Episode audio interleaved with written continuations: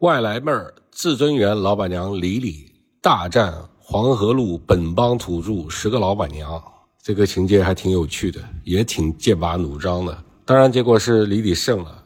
在至尊园门口那个小香烟店，就是所有的情报短信息的交流中心。那两个老板娘在那儿八卦的时候说的那句话，真的是话糙理正啊。他说：“保总和李李这两人房门一关出来，保总变至尊院的老板了。黄河路上谁还弄得过他们啊？”尽管是他们以比较低俗、世俗、庸俗的眼光去谈论这两人的，但是这两位比较高雅的、比较小资的、比较高端的人才，难道没有那种男女之情、男女之爱眉来眼去吗？有的时候话糙是糙了，但是讲的理还他妈的真的是逃避不了的正啊！《繁花》这部剧里边用的大部分都是上海本帮的演员，胡歌上海人，马伊琍上海人，Papi 酱上海人。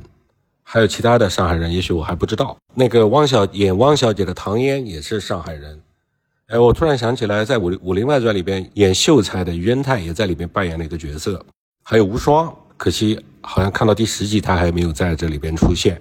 说起马伊琍，就想到她那个著名的微博“且行且珍惜”。呃，这么多女人遇到婚变、遇到第三者插足的事儿，她的处理方式不得不让人觉得她段位比较高。《繁花》的原著我没看过，就纯从现在电视连续剧我自己看到第十集来看，香烟店的这个小老板的作用实在是太大了。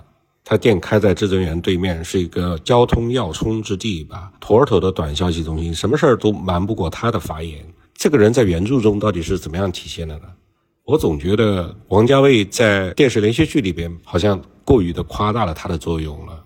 在现实生活中面，这样的人可能并不能真实存在。还有一点就是，这个红路的老板娘到底是谁呢？啊，金美玲、这个叶东京、至尊园这个老板娘剧里面都出现了，这红路提过很多次，但是他的老板或者老板娘一直我不知道是谁，一直没出现过。